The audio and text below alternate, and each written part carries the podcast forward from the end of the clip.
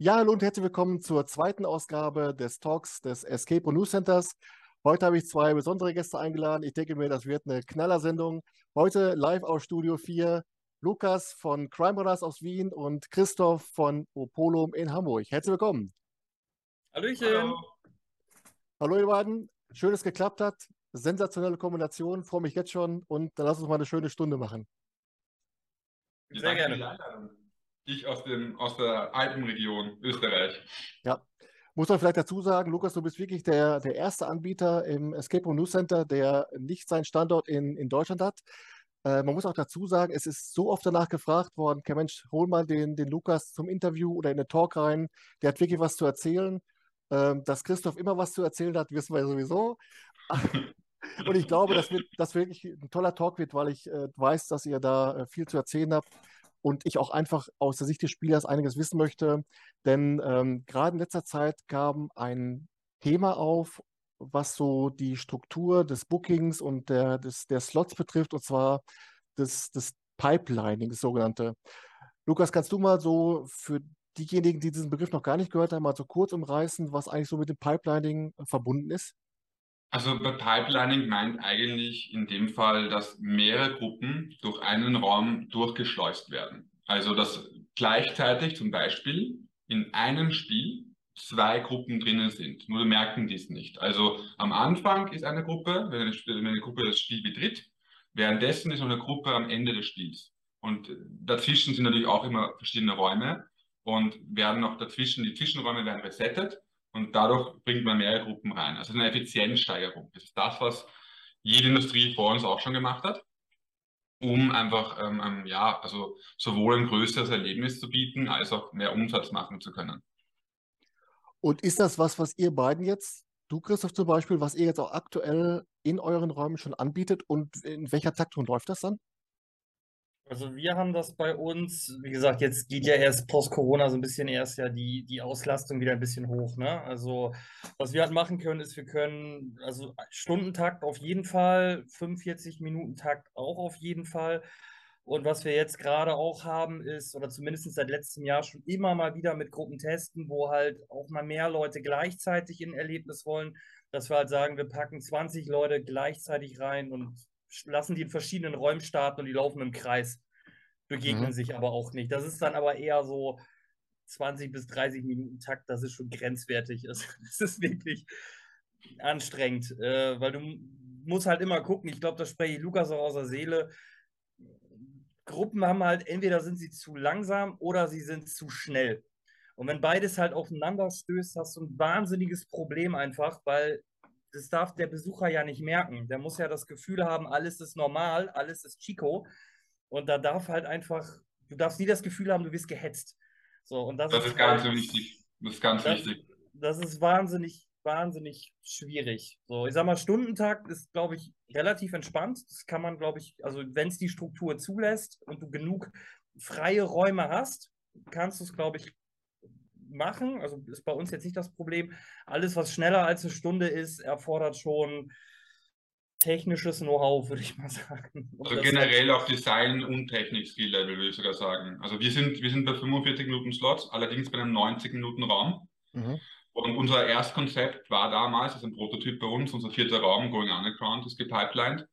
Der war ähm, auf alle halbe Stunde war das Konzept.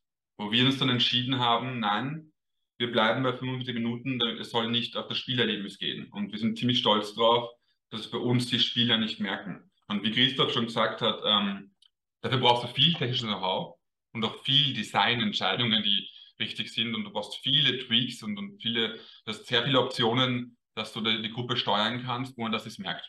Und, und das ist halt dann, also da geht es, wenn, wenn du von einer Stunde auf 45 Minuten runter willst, zum Beispiel für ein Pipelining, das erfordert ein so viel größeres, exponentielles Maß an, an, an Spielsteuerung, Technik und Design, weil es sonst nicht mehr geht. Und, und da, da ist halt echt einiges an Know-how reingeflossen. Und wie gesagt, das ist, wir sind noch nicht am Ziel unseres Endkonzepts angelangt. Da ist noch Optimierungspotenzial. Wir wollen irgendwann mal einen Raum bauen, der ähnlich großartig ist oder noch besser, äh, ähm, dass, wir, dass wir eine halbe Stunde schaffen, ohne dass die Spieler es merken. Weil die Spieler sollen nie merken, dass sie gepipelined werden. Ja, Äh, jetzt ist es dann bei dir, Lukas, dann so, dass einer von vier Räumen praktisch gepipelined wird. Kann ich daraus schließen, dass es eigentlich rückwirkend nicht möglich ist, die anderen drei bestehenden Räume rückwirkend noch zu pipeline? Das ist dann wahrscheinlich. Wenn ich sie neu woanders hinbaue, würde ich sie wahrscheinlich pipeline, aber, aber, aber, aber auch anders bauen oder, oder kombinieren in ein großes Erlebnis. Ähm, allerdings bin ich auch ganz froh darüber, dass ich so drei klassische Escape Room-Erlebnisse habe mit einem Stundenslot und einen Premium-Raum quasi, der, der halt eben etwas teurer ist und der halt einfach ein ganz anderes Konzept ist. Für mich ist Pipelining die absolute Zukunft. Also ich mhm. glaube daran, aber es ist noch gerade mal am Anfang. Also da ist noch so viel Potenzial, da haben so viel gelernt auch dabei. Und das, ich merke auch, dass immer mehr andere Betreiber immer mehr anfangen, auf Pipelining zu setzen. Ich habe auch sehr die Werbetrommel dafür ähm, geführt, weil ich, ich glaube halt wirklich dran. Ich glaube, dass die Branche, wir, wir alle wollen halt ein größeres, äh, wollen, wollen größere und geilere Räume bauen, aber das, und das Wettrüsten ist halt einfach auch da. Wer, wer baut den geileren Raum? Aber es ist halt nicht nachhaltig, nicht mit einem Stundenslot. Das funktioniert nicht.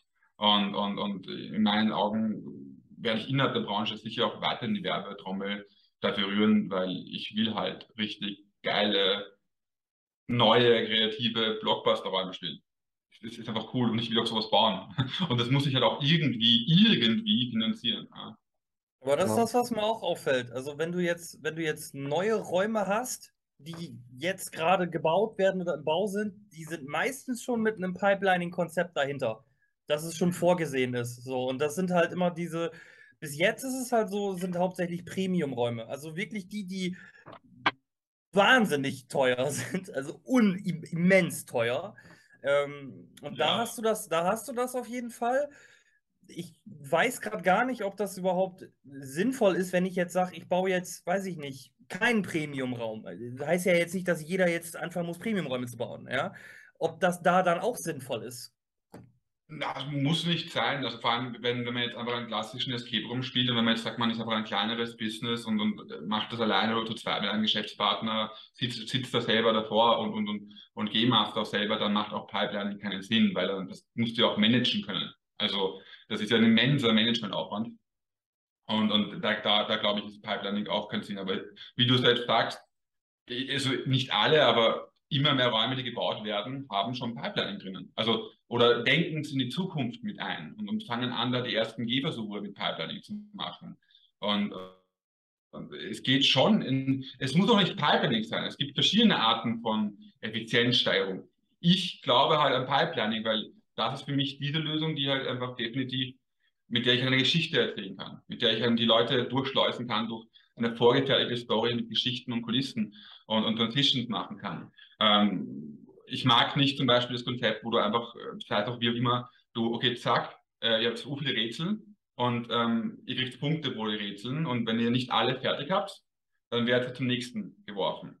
Ähm, das habe ich ein paar Mal schon erlebt. Ich ganz nett, aber ich habe immer das Gefühl, versagt zu haben. Und das in jedem von diesen Parts. Und dann spielst du fünf Parts und dann kommst du dir fünfmal vor, hast du vollkommen versagt und, und, und, und tust das coole Rätsel nicht sehen oder hast zum Beispiel den einen Gegenstand nicht gefunden und du fühlst dich irgendwie unbefriedigt damit. Und, und, und da ist mir Pipelining viel, viel lieber, wo du dieses, da hast du das Szenario für, für das Spielerlebnis nicht. Da, da, da hast du immer das Gefühl, du hast alles aufgesaugt. Ja, aber du kannst, aber du kannst auch Pipelining auch mit diesem Collecting-Aspekt kombinieren. Geht auch, also wenn wir uns, wenn, also wenn wir uns jetzt mal überlegen. Uns entschieden. Also, also ja, wenn, absolut. Ne, weil du es gerade sagst, weil wenn wir, wenn wir uns mal überlegen, Time Run in London, glaube ich, so, war mal ziemlich, ziemlich heißer, heißer Shit, gibt es nicht mehr. Und da war das ja auch ein Konzept, dass du sagst, du wirst schon durch die Räume durchgeschleust und in, da, dahinter kommen direkt schon Leute und die haben einfach gesagt, 15 Minuten, mach so viel wie du willst oder wie du kannst und dann ist uns das aber auch egal und dann gehst du einfach in den nächsten Raum. So, und dann war am Ende das Finale, da hast du irgendwie Münzen gesammelt oder irgendwas, oder irgendwie Gegenstände, hast du da irgendwo draufgelegt und dann hast du einen Score von 80 von 100 und dann wusstest du gar nicht, ist es gut oder schlecht, aber du wusstest, du hast auf jeden Fall super viele Rätsel halt einfach gar nicht gemacht. So, und deswegen kannst du halt Pipelining auch schon damit, das kannst du machen. Ich würde sagen, das ist dann eher diese, diese Nummer, die du dann machst, wenn du eben nicht technisches Verständnis dafür hast, zu sagen, ich kann das so steuern, dass ich sage, die Gruppe hat Spaß, die Gruppe hat genug Rätsel, die ist gut gefordert Und wenn sie dann fertig ist, geht sie in den nächsten Raum und es passt trotzdem alles noch in dieses Konzept rein. Ich glaube, das ist dann nochmal der Unterschied. Und äh, ich würde auch sagen, dieses Collecting-Thema, High-Scoring-Thema, musst du halt echt aufpassen, dass die Leute halt, ja, dass du die halt nicht verlierst, dass die halt irgendwie frustriert sind. Es ist total lustig, dass du Timeline jetzt genannt hast, weil genau an diesen Raum habe ich gedacht dabei. Ich auch. Also, ja, aber das ist, also, ich weiß, es war ein geiles Erlebnis. Ich, wollt, ich weiß noch, dass ich das war ja schon 2005 oder 2018 an den Raum gebaut Ja, aber der mit dem, ja, aber, aber, aber das andere war besser, weißt du, mit dem, mit dem, mit dem ja, Raum, mit, mit dem Hitler-Raum. Das war besser. Ja, aber das war ein gepipeliner Raum. Der war gepipelined. Ja. Und das hat ja, der war, gemacht. Genau, der, der war aber der deutlich. Der zweite Raum, der Celestial Chain, der war eben genau dieser Raum, wo du das Teilportal nach zwölf Minuten, du hast zwölf ja. Minuten Zeit gehabt, ja. da hast du vier Rätsel gehabt. Was lustig bei dem Erlebnis war, wir waren total, wir waren in so einem unglaublichen Stress. Wir haben uns angeschrien, oh mein Gott, du musst diesen Gegenstand, ich weiß den Code nicht. Und so ging das die ganze Zeit. Und wir waren unter Strom, die ganze Zeit, wie ich noch nie unter Strom war. Und haben natürlich jedes Mal es nicht geschafft. Und, und selbst bei denen, wo wir uns performt haben, wir mussten uns aufteilen, um besser zu scoren. Also hat ihr nur ein Rätsel in diesem Raum gemacht und musste allein lösen, hat den kooperativen Aspekt nicht. Was noch den Stress verstärkt hat, dann musst du viel lesen. Das waren alles so Dinge, die haben mir nicht gefallen, weil ich, ich liebe die Kooperation an Escape Rooms. Also ich kann ja mal kurz sagen, ich kann mal kurz sagen, wie es bei mir war. Ich stand, ich, ich, ich, stand, wir, haben uns, wir haben uns dann wirklich durchgeprügelt und am Schluss kriegen wir so jetzt 90 Punkte von 180 oder so. Wir, oh mein Gott, wir sind Totalversager. Und im Endeffekt waren wir überdurchschnittlich gut. Wir hatten in keiner Sekunde des Spiels das Gefühl, als wären wir gut. Wir haben das Gefühl, die ganze Zeit in den gesamten Erlebnis gehabt, als wären wir total Versager. Und das ist, ich, ich habe unser, unser, es war damals auch nachgeholt, weil wir gehört haben, dass eben Timeline sowas ähnliches macht, was wir vorhaben. Das war unsere Idee, war vom Pipelining schon da.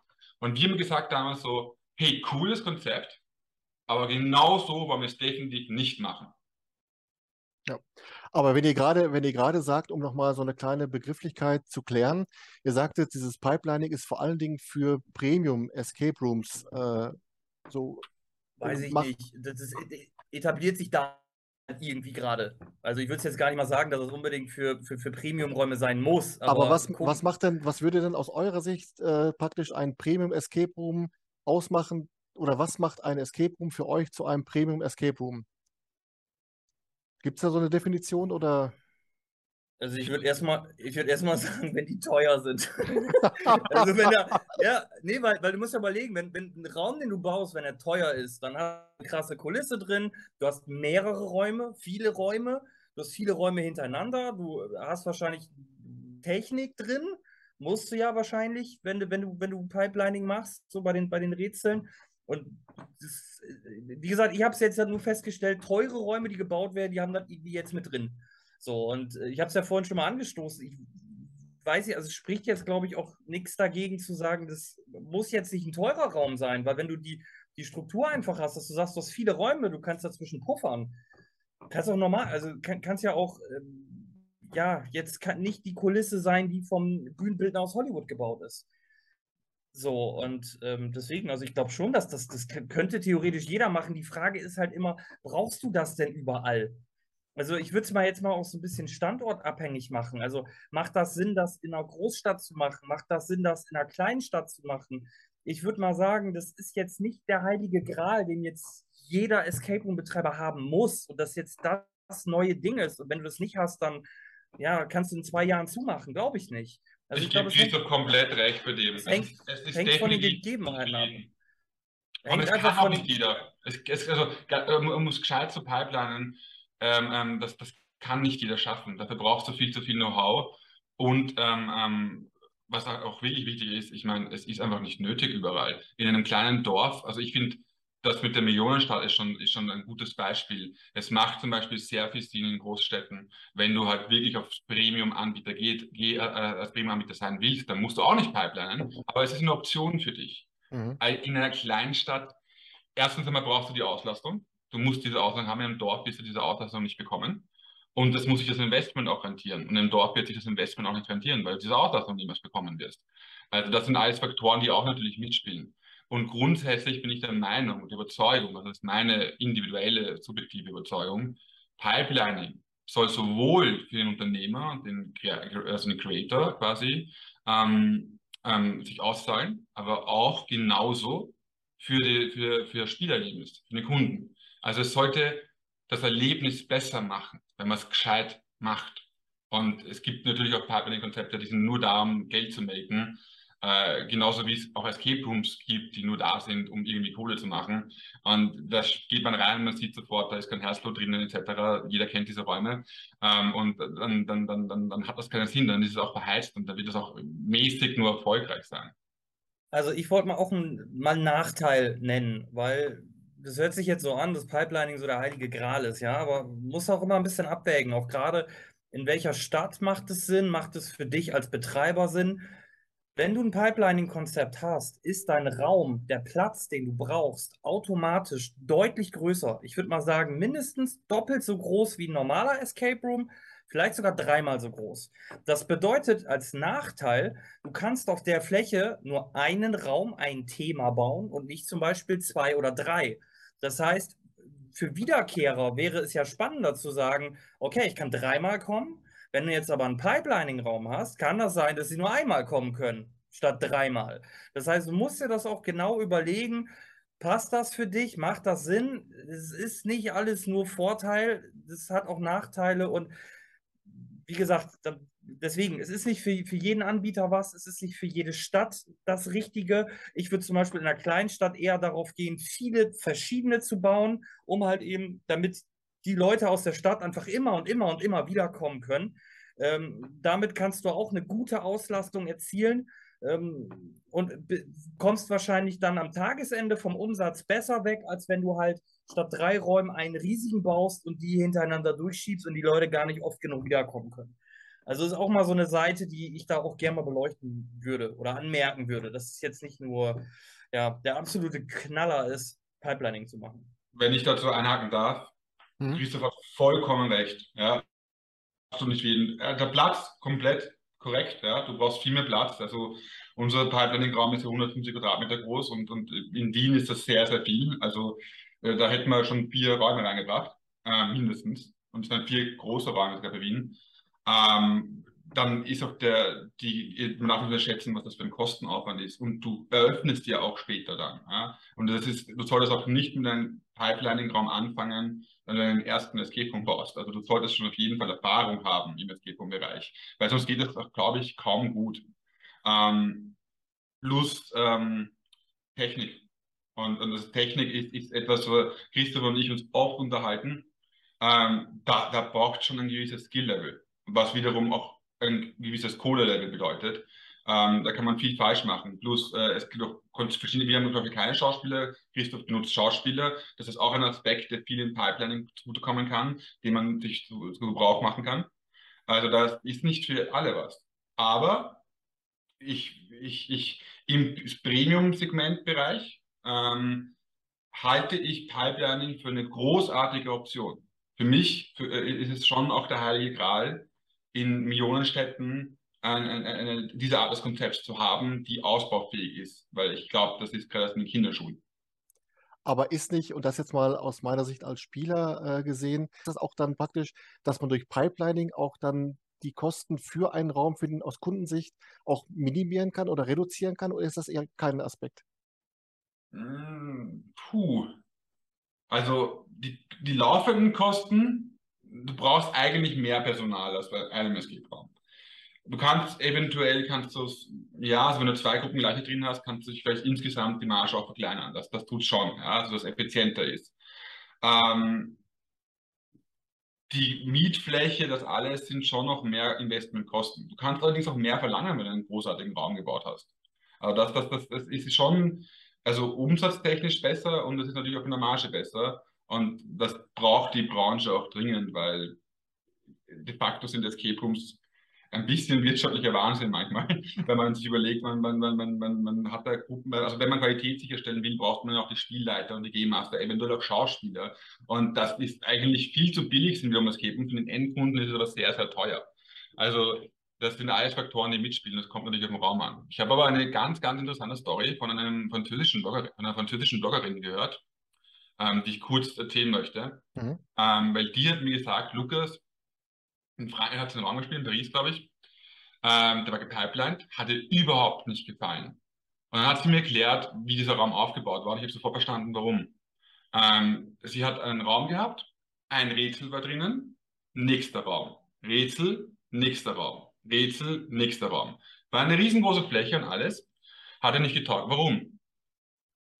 Man kann natürlich so Pipeline, das funktioniert auch. Allerdings nimmt es das Beste, warum wir alle Escape Rooms so lieben, weg. Nämlich den sogenannten Gameflow. Wenn du einfach ein Erfolgserlebnis hast, du hast ein Rätsel gelöst und ah, da hast du eine kleine Aufgabe auch gelöst und du kommst in diesen Gameflow rein. Und das in einem Raum. Und du musst beim Pipelining, deswegen haben wir in jedem Part, den wir haben, wir haben vier Parts, haben immer so drei, vier Rätsel drinnen. Und damit ein Gameflow entsteht. Und das ist auch extrem wichtig zu beachten. Man kann so viele, man kann noch mehr Game Design Fehler machen als in einem klassischen Escape Room, wenn man pipelined. Und deswegen meine ich es wirklich ernst, man sollte in jedem Fall auch Escape Room Erfahrung haben vorher schon. Also mhm. einfach mit dem ersten Raum, den man baut, einen gepipelten Raum zu machen, halte ich für sehr riskant. Ja, vor allen Dingen, ich habe das so aus der Erfahrung, aus meiner Erfahrung als Spieler, dass ich auf einer großen Spielfläche, wenn du dich praktisch dann in einem Escape Room mit vielen kleinen Teilräumen, wenn du dich hin und her bewegen kannst. Das heißt, du bist in einer, als Beispiel in einer, in einer alten Hütte. Das heißt, du bist erstmal dann in, in der alten Küche, musst du was suchen. Dann, ah, das könnte ich vielleicht nochmal gebrauchen, damit äh, im Esszimmer am Kamin oder wie auch immer. Das heißt, dieses Element in der Gruppe, dass du dich aufteilen kannst, dass du auf einer großen Spielfläche agieren kannst, das nimmt man sich doch dann praktisch, wenn man dieses Pipelining anwendet. Oder wie konzipiert man das? Auf jeden Fall. Ähm, und was du auch noch hast, ist, dass du halt anfängst, die, ähm, zu gucken, dass du den Reset der Räume, also das Wiederaufräumen minimierst. Das heißt, du fängst halt automatisch an und sagst, äh, okay, du hast nicht mehr super viele Suchen und Findenaspekte, sondern guckst halt, dass du eher viele Sachen an den Wänden hast, viele elektronische Komponenten, die sich halt einfach selber zurücksetzen und es limitiert halt irgendwo schon auch. Ja, ähm, ich sag mal, wir haben das jetzt so, dass wir halt einen Raum haben, der ist schon ein bisschen größer. Das ist halt quasi ein Bereich, der halt schon, ich sag mal, Hauptraum und Nebenraum hat, als, als ein Bereich. Über eine halbe Stunde läuft der. Da hast du schon auch, dass du dich ein bisschen bewegen kannst, mal von dem einen Raum in den nächsten. Ja, so fühlt es sich dann zumindest an. Ähm, aber wir haben auch mal eine Passage drin, was Lukas jetzt nicht so mag. Mag ich jetzt auch nicht, nicht mehr so, das werden wir auch noch ändern. Wo wir einen Raum haben, ein größeres Rätsel, sehr kommunikativ. Wenn das aber durch ist, geht es halt schon wieder weiter. Wo ich aber auch noch gerne ein bisschen was Kleineres noch dazu hätte, eben, ne? So ein bisschen, dass du da auch noch so ein bisschen im Flow was machen kannst. Also du bist schon immer noch auch sehr spezifisch bei dem, was du selber tust und wie dein Raum funktioniert. Immer wieder am gucken, wie passt das, wie funktioniert das, welchen Grad an Suchen, Finden, an Sachen einfach durch den Raum schleppen, welchen Grad an ich kann mich frei bewegen das ist immer spezifisch auf dein Konzept, auf deinen Raum und wie du es dann am Ende machst. Also ich habe jetzt zum Beispiel für unser Pipelining-Konzept, ich glaube, boah, ich bin jetzt seit anderthalb Jahren dabei und ich bin immer noch nicht fertig. Weil mhm. es halt einfach so viele Faktoren gibt, so viele verschiedene Gruppen, auf die du halt auch einfach eingehen musst. So, du, was ja auch immer vergessen wird, ist, das ist mal so ein Thema, was ich immer so reinwerfen möchte. Ein Escape Room ist immer starr gebaut. Du hast immer einen Rätselflow. Und dieser eine Rätselflow, der muss für Schulklassen, für Team-Events, für Senioren, für Kindergeburtstage, das muss für alles gleichermaßen herhalten. Und es funktioniert einfach nicht, weil Gruppen einfach so unterschiedlich in ihrer Dynamik sind. Ähm, und das ist halt eben auch so ein Ding, wo wir halt eben auch viel gucken, wie können wir das denn hinbekommen, dass der, dass der Spieler einfach für sich ein optimales Erlebnis hat. Also auf, auf, auf, auf dein Skill-Level einfach so, so, dass du sagst, das ist schwer, aber ich krieg das hin. Ne? Und nicht einfach dann irgendwann sagt so, ja, okay, du hast jetzt äh, von fünf Rätseln in dem Raum, hast du zwei gelöst. Ah, die nächste Gruppe kommt gleich. Äh, ich schicke mal einen Schauspieler rein. Huhu, wir müssen weiter. Nee, das funktioniert nicht. Das, das verstehen die. Und auch, auch wenn Spiel, wenn, wenn du mal das Gefühl hast, so, die Spieler verstehen viele Sachen nicht, was abläuft und wie das, wie die Rätsel aufgebaut und was im Hintergrund läuft. Das eine, was sie verstehen, ist, wenn sie irgendwo raus, raus, rausgescheucht werden oder irgendwie zu langsam sind. So, und da ist halt einfach diese, die, diese Art der Rätsel, da, da, musst du echt voll aufpassen. Und ich, das kommt mir persönlich, muss ich sagen, in Escape Rooms viel zu kurz, das Thema. Dass du dich halt einfach dem Spieler auch anpasst. Darf ich da kurz was einhaken dazu? Weil das so zwei Punkte genannt, die ich sehr interessant fand. Ähm, also grundsätzlich, wir haben es wir haben's gelöst. Diese, diese, diese, wir haben es ja in verschiedenen Parts, die wir haben. Ich nenne sie Parts, das sind aber quasi wie in sich geschlossene Kapitel bei uns, diese vier. Und jeder von diesen vier Räumen, also diesen vier Kapiteln, hat mehrere Unterräume. So haben wir auch gelöst, zum Beispiel unser zweites Kapitel, unser zweiter Part, die Mine, der hat eigentlich fünf kleine Räume. Das zweite, der zweite, äh, das, der zweite Part. Das heißt, du hast innerhalb dieses Raums, dieser fünf Räume, können die Leute auch zurück zum ersten Raum vom zweiten Kapitel, um genau dieses Gefühl zu verursachen. Und alle Kapitel sind in sich ein bisschen geschlossen und da haben wir sogenannte Transitions eingebaut, die in der Story auch Sinn machen. Ich will jetzt nicht so viel spoilern, weil jetzt tun Spielen. Ähm, das, das kann man lösen. Und im Design hast du auch gesagt, ähm, was wir extra eingebaut haben, ist genau, ich nenne sie immer diese sogenannten Flow-Rätsel. Da hast du ein bisschen ein, ein, komplexeres und dann hast du ein super easy leichtes, um das Gefühl von Erfolg einfach zu geben. Und die, die machen total Sinn im Gameflow. Die haben wir extra eingebaut, die machen ur viel Sinn. Aber was das Wichtigste, was du gesagt hast, und da gebe ich dir vollkommen recht, und das ist das mit Abstand Schwierigste, und dann muss man sich befassen, wenn man pipeline. Also muss, also generell ist es gut, sich damit zu befassen, aber beim Pipelining ist es in meinen Augen nötig. Sogenannte ähm, ähm, Group Control. Ja? Du hast langsamere und schnellere Gruppen. Und das musst du verschiedene Konzepte anwenden, um diese Gruppen, manchmal hat man eine langsame Gruppe, manchmal eine, eine, eine schwächere Gruppe, manchmal eine richtig gute Gruppe, sogenannte Enthusiasts, die schon tausend Räume gespielt haben, die, die brausen da durch den Raum und dann, wenn es schlecht laufen würde und das nicht konzeptet gut ist, dann rennen die in die nächste Gruppe rein, die langsam ist. Und das musst du verhindern. Und da gibt es, also wir machen drei Sachen. Also das sind die Konzepte, die du einfach wirklich machen musst. Das kann einerseits Schauspieler sein. Also wir benutzen keine Schauspieler, das könnte Schauspieler sein. Ich glaube, Richard hat dafür Schauspieler. Ähm, wir machen, wir machen so Audio-Content, ein Rätsel aktiviert, das dreht sich halt die Maschine länger wenn der Raum noch nicht ready ist, der nächste. Damit kannst du ein, zwei, drei Minuten gewinnen. Aber mhm. weil sonst ist es frustrierend. Dann haben wir natürlich alles kannst du debuggen und du kannst Rätsel auch überspringen. Das ist ganz wichtig und sogenannte variable Rätsel. Rätsel, die zum Beispiel nur da sind ähm, ähm, für die Enthusiast-Gruppen, also Gruppen, die extrem schnell sind, bekommen zu diesem Rätsel in der Story integriert. Ähm, auch das Licht und das Audiodesign leitet darauf hin. Wir haben zum Beispiel ein Funkgerät eingebaut, und es rauscht auch dieses Funkgerät, dass man dorthin kommt. Und wenn das eine Enthusiast-Gruppe ist, kommt sie dorthin. Und das ist das schwierigste Rätsel, was wir haben, im ganzen Spielraum. Wenn eine Gruppe zu einem gewissen Zeitpunkt nicht dort ist, dann ist das deaktiviert und das Ganze ist einfach nur Kulisse und nahtlos in der Story als Kulisse drinnen. Es fällt einem gar nicht auf und es wird übersprungen. Mhm. Und langsamere Gruppen, Anfängergruppen, die zum Beispiel noch nicht was gespielt haben, die würden dieses Rätsel auch niemals genießen, weil es ein Rätsel für sogenannte Escape Room Enthusiasts ist. Also ist es eigentlich ein perfekt, also da sind wir ziemlich stolz, weil die Enthusiasts spielen das, lösen das, haben fünf Minuten, verbringen es damit, lieben das. Also wir haben, ich hatte Blogger und Enthusiasts gemeint, das ist ihr Lieblingsrätsel gewesen. Und dann, ich habe dann, aber ich weiß ganz genau bei den Testgruppen, Anfänger hassen es. Das heißt, genau diese These ist perfekt, um eben Zeit zu gewinnen oder Zeit zu sparen, ohne dass es negativ sich auf Erlebnis auswirkt, sondern es äh, jeweils auf die Gruppe angepasst, ähm, wirkt es sich positiv aus. Und das soll der Sinn sein. Das soll für jede Gruppe der maximale Spielspaß sein. Genau wie Kindergeburtstage, Familien etc. Und sowas zum Beispiel halte ich für wichtig. Und was Christoph besonders liebt und da er komplett recht ist, du kannst das dann auch technisch aufpimpen. Du kannst verschiedene Sequenzen machen. Du kannst das anpassen lassen, wenn du jetzt ein, mehr ein äh, knöpfedrückendes Rätsel hast zum Beispiel, kannst du immer mehr, wie hoch ist der Schwierigkeitsgrad mit dem Rätsel. Kannst du alles anpassen, wenn du den technischen Skill-Level hast. Und du brauchst es auch.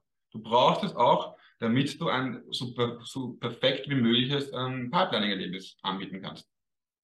Aber könnte man das theoretisch auch so koppeln, technisch meine ich jetzt, dass man ein Rätsel, dass praktisch das Rätsel, was die erste Gruppe, die vorangeht, löst, dass praktisch die zweite Gruppe einen bestimmten Punkt in der Story erst dann erreichen kann, wenn die Gruppe vorher dieses eine Rätsel gelöst hat, oder würde dann bei der zweiten Gruppe zu langer Leerlauf entstehen? Ja, eher, wenn der Part, wenn der Part ähm, noch nicht gemacht ist, muss dieser Part noch, also muss diese Gruppe aufgehalten werden, bevor es in den nächsten Raum geht. Mhm.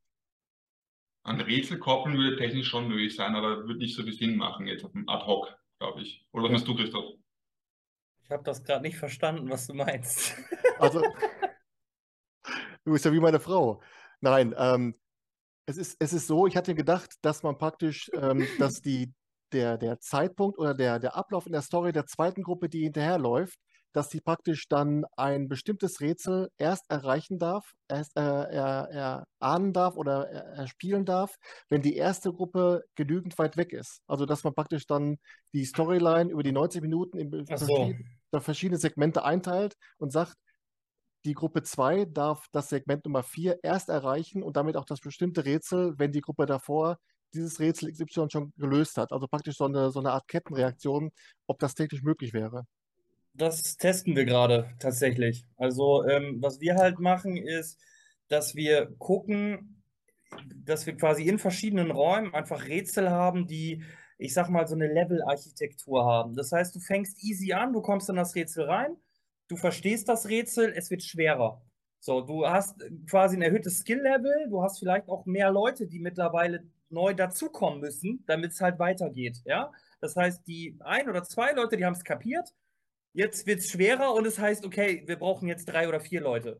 So, und wenn du dann, sag ich mal, noch einen oben drauf setzt, also wir haben meistens, wenn überhaupt, sind wir jetzt gerade so bei drei Leveln, ähm, kommt halt das dritte Level und das fordert halt super viele Leute und ganz viel, was du halt irgendwie machen musst. So.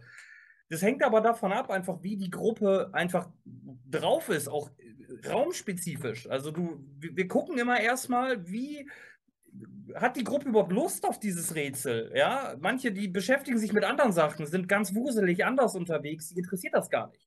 Und manche, die stürzen sich da drauf und die haben da richtig Bock drauf. Die, alles andere ist auch mal egal. Und dann kriegen die da halt eben auch, sag ich mal, immer, immer mehr Futter.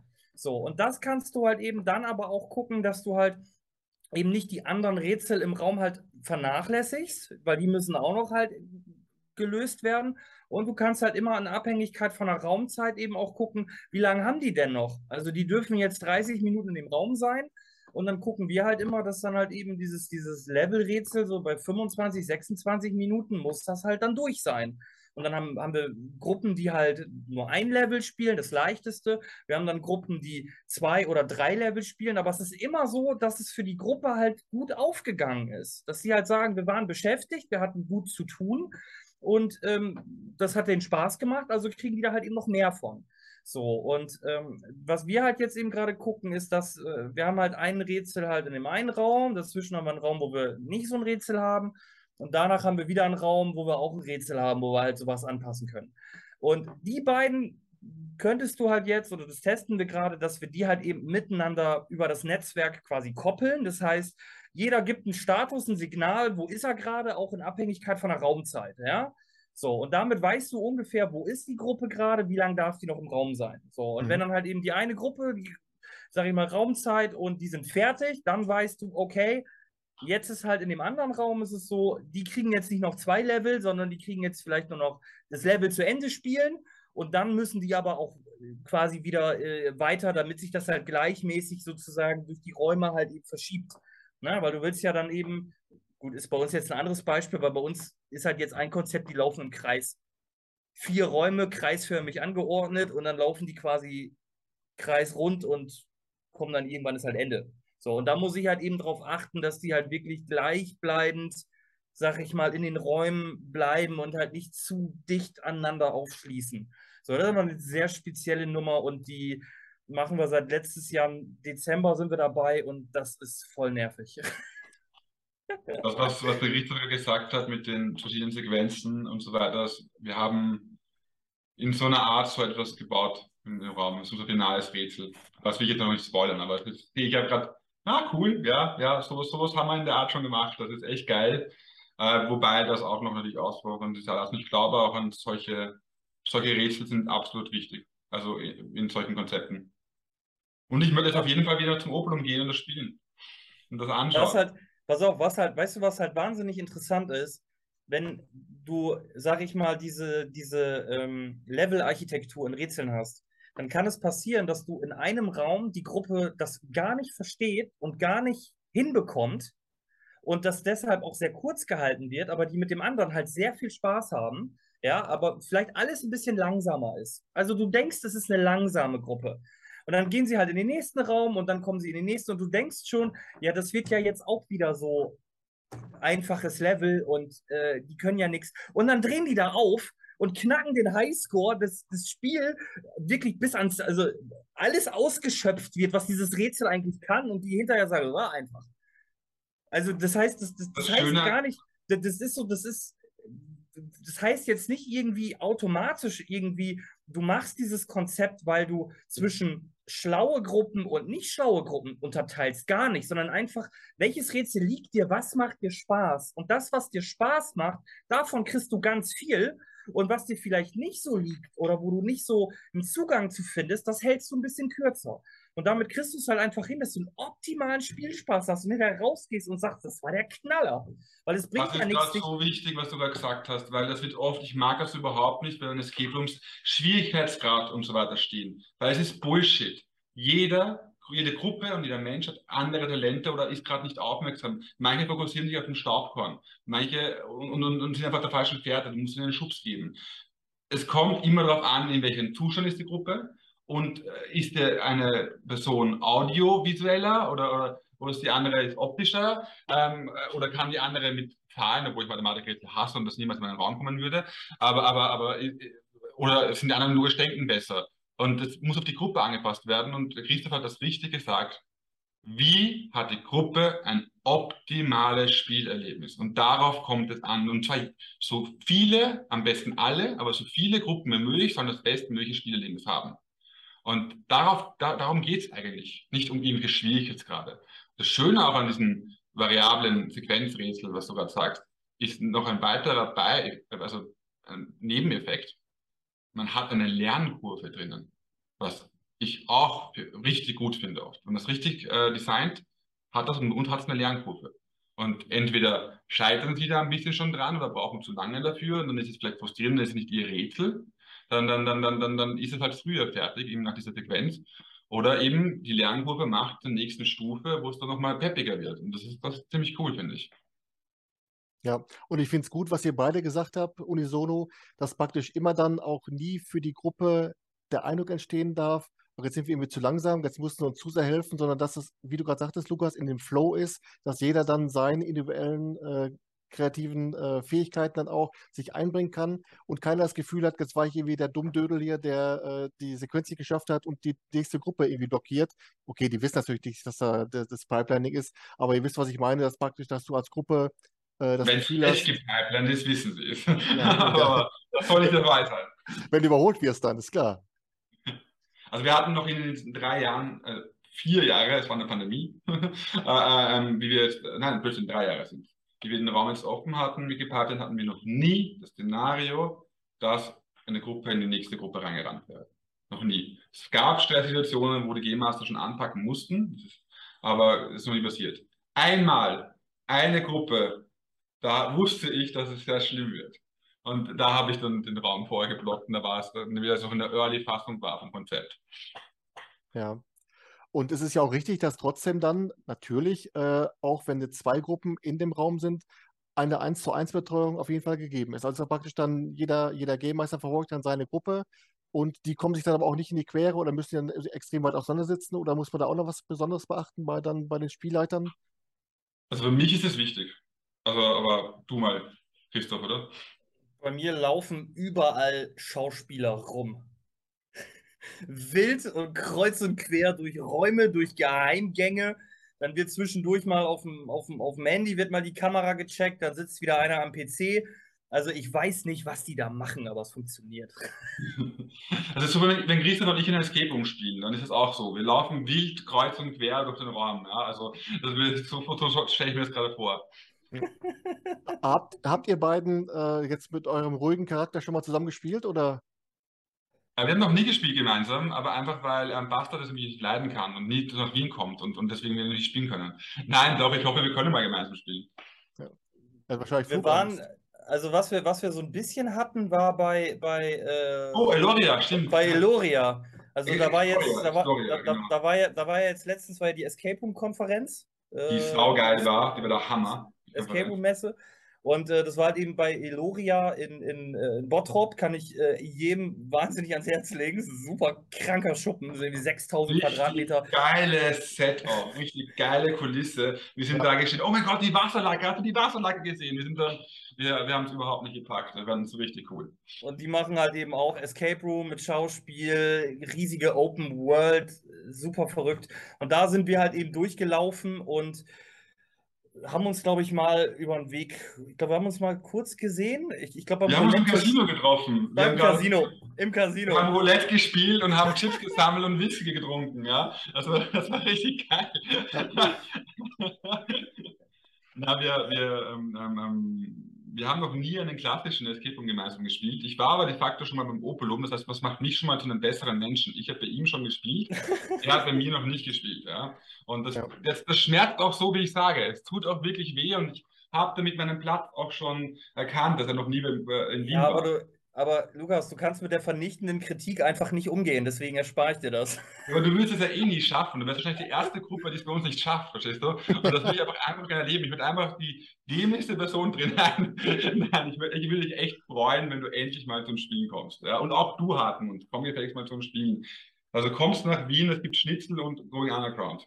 Ah, ich bin begeistert, ja. Aber nach Hamburg muss zu, äh, Christoph muss ja auch noch, äh, hängt mir auch schon die ganze Zeit in den Ohren. Aber äh, so many rooms, so less time. Du weißt das nochmal, wie der Franzose sagt. Du hast noch viel vor dir, viel, viel coole Räume. Und Hamburg ist immer ein Besuch wert. Da gibt es so viel Cooles. Das Oblum vergeht. Nein, zum Oblum muss man auf jeden Fall auch hingehen. Ähm, aber da, Hamburg ist eine wahnsinnige Escape-Room-Hauptstadt. Das ist ja gigantisch. Also ist einer meiner Favorite-Städte, weil du so viel Top-Qualität da auf einen, in einer Stadt hast. Also ja, ich, das, macht, das macht mir auch jeden Tag Angst nee, ernsthaft. Du ernsthaft. Ich meine. Ernsthaft. Es ist, äh, ich sag mal, der, der Druck, den du jeden Tag da auf deinen Schultern hast, irgendwie äh, noch mehr zu machen, noch krasser zu sein, irgendwie um herauszustechen, das ist nicht ohne. Also ich würde mir manchmal echt, ich, ich würde mir manchmal echt wünschen, lieber in einer kleineren Stadt zu sein, wenn ich ehrlich bin. Nein, also glaube ich sofort. Auf der anderen Seite ist, ist, ist, ist, für den Kunden ist es definitiv gut, weil ich merke in den Städten, wo extreme Premium-Erlebnisse schon sind, tut sich die gesamte Qualität auch von, von vielen mehr Betreibern verbessern. Das ist mal für den Kunden großartig. Aber es ist auch, was ich von Hamburg mitbekomme, ihr habt sehr viel Kooperation und ganz ehrlich, du brauchst dich überhaupt nicht verstecken mit Opelum. Ich habe das, hab das damals, eine alte Version gespielt und ich fand es großartig. Mir das richtig toll Spaß gemacht. Äh, mit Schauspielerleben ist was ganz anderes. Es ist kein klassischer Escape Room. Es ist einfach ein Escape-Theater quasi. Und, und ich habe es sehr genossen. Also diesen Druck, den du verspürst, verstehe ich absolut, aber du brauchst dich nicht davon fertig machen lassen, in meinen Augen. Wenn ich das nicht sagen darf. Und vor allen Dingen, Christoph, das ist natürlich auch eins, das will ich auch dann, ich muss auch, auch mal loben. Äh, als ich das Escape Room News Center eröffnet habe und jetzt so langsam auch die Interviewsequenzen dann auch mal geplant habe, habe ich geguckt, welche Anbieter sind besonders, welche stechen heraus, welche machen nicht so diesen äh, Einheitsbrei, welche wagen auch mal was. Und da war für mich, äh, Opolum war für mich äh, dann auch eine der, der ersten Ansprechpartner, die ich da gerne mal zum Interview einladen wollte, weil es eben was Besonderes ist. Das ähm, ja, macht auch eben Bock, irgendwann mal bei dir zu spielen. Wobei ich jetzt immer noch dann gucke, dass ich es immer korrekt ausspreche und nicht wieder Opolum sage, wie der Bauer aus dem Sauerland, sondern das heißt Opolum. Nee, eigentlich sogar Opolum, aber ist alles gut. Also du am Tagesende, äh, so, solange du nicht, äh, solange du es bei Google findest, ist glaube ich alles okay. Alles ja. gut. Kommen wir wieder mal zurück zum, zum Thema. Wir hatten ja gerade schon gesagt, äh, Lukas, bei dir ist jetzt die Taktung mit äh, 45 Minuten Slots. Äh, gibt es eigentlich dann auch eine, eine, für euch aus eurer Sicht eine optimale Taktung? Und vor allen Dingen gibt es eine Grenze nach unten, wo man sagt, nee, jetzt ist aber wirklich gut mit. Äh also wir haben dazwischen sogar hin und wieder Slots geschlossen, damit es sich auch wieder einspielen kann, falls es zum Beispiel ist. Das ist nämlich es gibt ein, zwei Dinge, die ich noch einbauen möchte, um das wegzukriegen.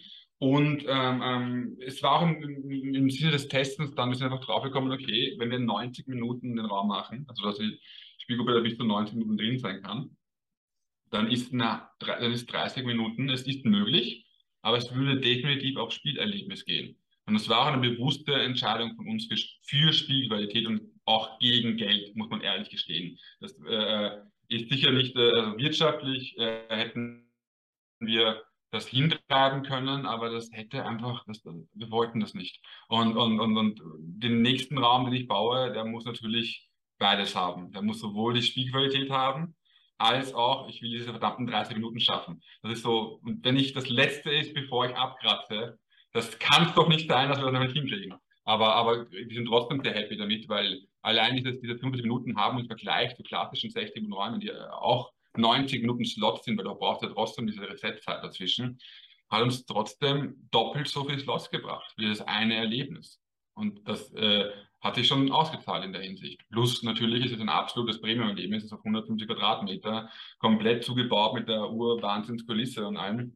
Da, da, da, ja, also ich, ich war ein bisschen zu hoch hinaus damals mit dem, mit dem Konzept.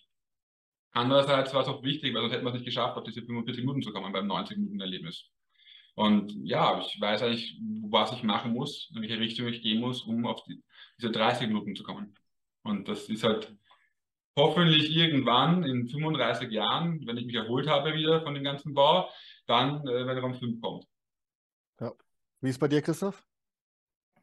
Also ich finde halt, muss ich sagen, 90 Minuten Takt ist das, was glaube ich immer noch normal ist. Wir haben dann 75 Minuten Aufenthalt, Viertelstunde Pufferzeit, bis halt dann die nächste Gruppe kommt. Und ich finde halt eigentlich 90 Minuten und dann 45 Minuten Takt vollkommen ausreichend, weil das musst du auch erstmal am Tag voll kriegen. Natürlich. So, und äh, dann hast du ja auch immer noch den Personalaufwand, den du dahinter hast, weil immer, wenn du jetzt, sag ich mal, die, die, die halbe Zeit hast, hast du auch immer gleich doppelt so viel Personal. Also du musst halt auch erstmal die Auslastung voll kriegen, ne? So, und dann hast du halt eben mehr, auch, auch gleichzeitig mehr Personal. Und ich würde halt sagen, also das zu verdoppeln ist schon eine Nummer. Wenn du das voll kriegst, dann herzlichen Glückwunsch. Also dann ziehe ich meinen mein Hut vor dir. Und was du ja auch nicht vergessen darfst, ist, äh, Personal kriegst du jetzt heute auch nicht mehr in jeder Ecke. Wo ich mich ja auch frage, wo sind die alle? Also in allen Branchen fehlen dir halt auch die Mitarbeiter. Das heißt, du musst ja da auch immer gucken, kriegst du das überhaupt hin, gute Leute zu finden, die das dann auch machen können? Das heißt, wenn du jetzt, sag ich mal, im 30-Minuten-Takt unterwegs bist und zum Beispiel 90-Minuten-Spiel hast, dann hast du gleich dreimal Personal. Und dann musst du das halt eben auch, auch, auch voll kriegen. Und deswegen gucke ich zum Beispiel bei diesem, bei diesem Stundentakt, also ich fange erstmal mit Stundentakt auch an und auch nicht den ganzen Tag über, sondern einfach dazwischen immer mal wieder ein paar Slots, damit es dann halt einfach, ja, auch die, die Auslastung einfach da ist. Und ich passe mich dann auch der Auslastung halt einfach an. So, ähm, weil es bringt halt auch nichts einfach auf den Tag für, für einen Raum 90 Minuten Takt, äh, 30 Minuten kannst du buchen, hast du 18 Slots offen, dann hast du dazwischen Schweizer Käse mit Löchern ohne Ende, wo die Leute, die, die, die Spieler da auch noch rumsitzen. Also du musst ja auch gucken, dass das für dich einfach auch Sinn macht. So, und ich nutze zum Beispiel das wahnsinnig gerne, dass ich sage, da ruft eine Gruppe an, Buchungskalender ist voll, und sagt, ah, wir sind hier acht Leute, Junggesellenabschied, wir haben vergessen, dass wir den heute machen. Hast du noch was? Dann kann ich halt einfach sagen, klar, schiebe ich dir einfach einen Slot einfach dazwischen und dann kannst du halt auch spontan spielen. So, ähm, Brauchst du allerdings auch flexibles Personal. Ähm, du hast doch vollkommen recht, ähm, wenn du die Auslastung nicht hast, dann zahlt sich nicht aus. Also das, das, das ist auch ein Mitgrund, warum es gut ist, auch vorher schon als Escape Room etabliert zu sein. Weil einfach so auf den Schlag voll kriegst du nicht wir waren de facto sogar fast voll, bis, bevor die Welt untergegangen ist und Corona passiert ist. Äh, ähm, ja, also es macht natürlich nur Sinn, wenn man glaubt, ähm, dass man diese Auslastung auch schafft. Ja. Ähm, das macht auch dann nur Sinn in einer größeren Stadt, also in einem kleinen Dorf, das, das nicht Touristen hat, unmöglich. Ja, also das ist auch ein Mitgrund, wenn man das, da schließt sich der Kreis wieder zu dem, was wir am Anfang gesagt haben äh, man muss nicht überall und es ist auch nicht sinnvoll, überall und immer zur Pipeline.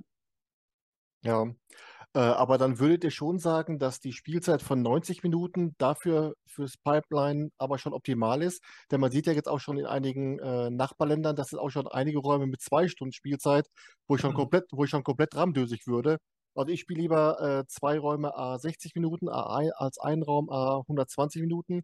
Aber ist dann so 90 Minuten aus eurer Sicht die optimale Spielzeit für das Pipeline Nein. oder kann man das so nicht sagen? Na, also kannst du nicht sagen. Also der Raum ist halt 90 Minuten ähm, oder bis zu 90 Minuten. Ähm, ich habe auch vor, den nächsten Raum 70 Minuten lang, je nachdem, zu machen. Äh, muss nicht. Ich bin jetzt nicht selbst als Enthusiast, bin ich auch gar nicht so ein Fan von diesen vielen überlangen Games, weil es muss einfach die Abwechslung da sein. Du bist doch schon nach 90 Minuten schon ausgelaugt. Also das ist schon so, puh. Und äh, ich hasse nichts mehr, als dass man extrem schwere Rätsel reintut und dann bist du an einem Rätsel lange dran. Äh, das macht nicht Spaß. Ich habe eine Aufmerksamkeitsspanne von einer Eintagsfliege. Äh, nach zwei Minuten hast du mich verloren schon.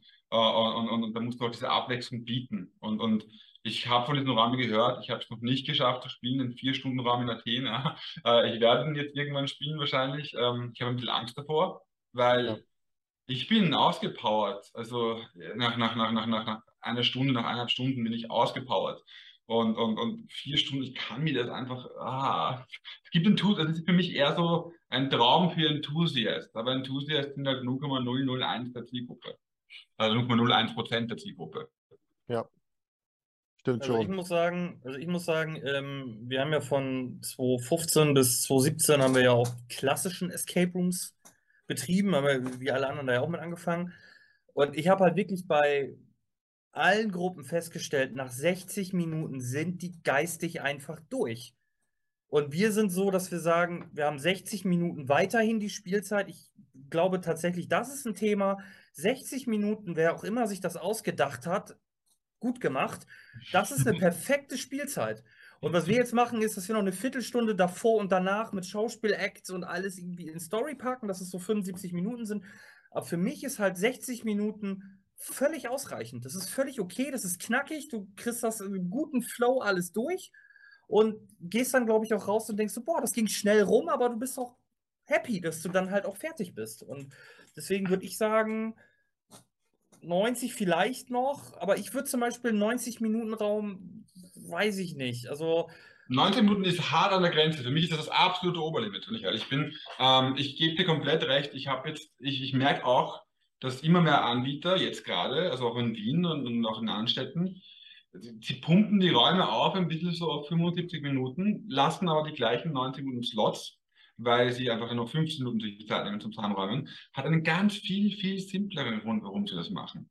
Das ist der reine Grund, und das ist, finde ich jetzt auch immer dann der falsche Grund, ja, aber ich verstehe es, ich verstehe es einfach, damit sie aufgrund des, der Zeit mehr verlangen können.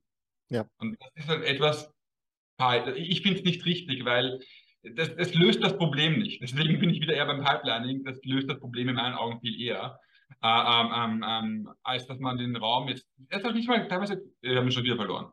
Ja, wir, wir, reden, schon, wir, reden, einfach weiter. weiter ja. Ähm, wir haben das halt, dass, dass das oft passiert, dass dann einfach das aufgepumpt wird. Also nicht einmal künstlich aufgepumpt wird, sondern der Raum ist dann länger, aber es ist trotzdem ein Konzept schon drinnen, damit sie einfach mehr verlangen können, weil es ist ein längerer Raum, weil das ist eine Sprache, die jeder versteht. Es ist mehr Zeit für Spielerlebnis, also kann ich mehr verlangen, weil der dringende Bedarf von jedem Betreiber natürlich da ist, dass das halt wirtschaftlich ein Wahnsinn ist, das geht um zu betreiben und dass man das irgendwie schauen muss, dass, dass, dass man da auch aus dem Geld auch irgendwie wieder neue Räume entwickeln kann.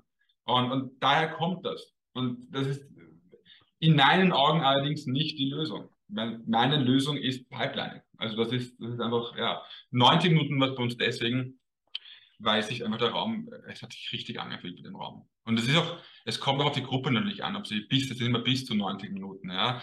Ähm, aber, aber wir wollten, es ist aber ein riesiges Erlebnis und, und da ist so viel Abwechslung drinnen, dass es deswegen hat. Aber ich würde nicht das propagieren, baut einen 90 Minuten Raum. Ich bin, ich finde, Christoph hat so vollkommen recht gesagt, 60 Minuten, vielleicht plus minus 15 Minuten, ja, aber das ist perfekt.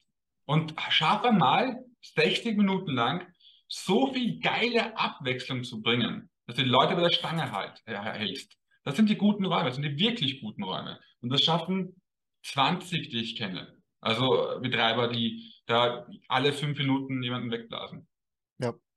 Wobei ich auch schon sagen muss, wir haben auch schon 90 Minuten Räume gespielt, wo du einfach aus der Sicht der, der Spieler das Gefühl hattest, da hat, da hat jemand einen Raum erschaffen, hat am Ende gemerkt, oh shit, da kommt die Gruppe gar nicht mit 60 Minuten durch und war einfach nur, hat sich nicht die Mühe gemacht, den so wieder runter auf die 60 Minuten zu brechen und hat gesagt, ja komm, da schaue ich der Fuchs drauf, da nehmen wir ein bisschen mehr zu. Und das merkst du als Spieler aber auch, dass das einfach nur so ein bisschen äh, Beifang ist. Äh, ich denke mal nicht, dass sich das am Ende des Tages auszeichnet, aber da muss auch jeder mit selbst klarkommen. Ne? Aber Hartmut, was du sagst, klingt für mich viel, viel mehr nach dem, die haben einfach da irgendwelche simplen Rätsel reingepackt, um ihn länger zu machen, um mehr Geld zu verlangen. Oder so, ja, genau. Das ist das Schlimmste, das merkt man und spürt man und das kann ich als Designer immer nur verurteilen. also, ja. also da geht auch Spielspaß. Jetzt habe ich noch mal, wo ich schon mal zwei Experten äh, hier zur Hand habe, mal eine andere Frage. Christoph, bei euch ist ja so, dass äh, bei euch bis zu zehn Leute spielen können, aber das sind immer eigene Gruppen. Oder bringst du auch mal fremde Gruppen, kleine Gruppen zu einer großen Gruppe zusammen? Wir haben auch flexible Gruppen. Also das heißt, äh, wir haben das öfter bei zehn Leuten, dass wir halt fünf Zweier-Teams haben. Und wenn du da jetzt wieder bei diesem, bei diesem Thema bist, was ja auch irgendwie ständig umhergeistert, kann ich ein Zweier-Team noch in einen Escape Room schicken? Ja, pack doch fünf Gruppen in einen Raum. So, ja, hört sich jetzt erstmal ganz gut an, ne? So, ähm, aber das ist, das ist nicht einfach. Also das ist nicht, du kannst nicht das in einem normalen Escape Room machen, weil fremde Leute, die funktionieren halt anders zusammen. Ja, also ich sag mal jetzt ein banales Beispiel. Du hast ein Schloss und hast Informationen im Raum und wenn du die Informationen im Raum zusammengesetzt hast, über zum Beispiel eine Logik, machst du das Schloss auf, da ist was drin und damit kannst du was machen. Und du hast jetzt verschiedene fremde Leute. So, dann machen die das Rätsel alleine, öffnen diese Kiste, finden ein Item und machen eigentlich alles komplett alleine, ohne diese anderen fremden Leute. Aber warum soll ich denen denn irgendwas erzählen? Kenne ich doch gar nicht. So, und dann hast du das irgendwann so, dass einfach, ja, du nur das, die Hälfte des Spiels mitbekommst, vielleicht nur die Hälfte der Story mitbekommst, du sowieso nicht mit denen redest, was irgendwie komisch ist und es halt alles nicht funktioniert. So, und deswegen haben wir einen sehr ja, eigentlich eine ganz eigene Struktur dahinter, wo wir halt eben sagen, Kommunikation ist ganz wichtig. Auch fremde Leute müssen viel miteinander zusammen agieren. Und das ist sehr simpel, indem du halt einfach nur, ich sag mal, eine Anweisung gibst, wo du sagst, kannst mal bitte das jetzt machen, mach mal das so. Und dann macht er das und dann funktioniert das und dann kommen mehr Leute dazu und alle müssen zusammen miteinander reden, um halt weiterzukommen. Und das ist was, das bricht halt das Eis. Dann stört es dich nicht, weil du musst jetzt niemandem eine komplexe Thematik eines Rätsels erklären, wo du sagst, also ich denke jetzt, da sind ja so Zahlen und wenn wir die Zahlen jetzt umwandeln und das dann so und so machen und hier hinten ist ja noch ein Ventilator, wenn wir den um 45 Grad drehen, weißt du, und dann den Teppich noch hochmachen, dann könnte ich mir vorstellen, dass eine Tür aufgeht. Ist schwierig, ist einfach schwierig, so mit Leuten, dass fremde Leute so in ein Gespräch kommen und über Rätsel und Rätselmechaniken anfangen zu reden. Sondern man kocht dann eher sein eigenes Süppchen.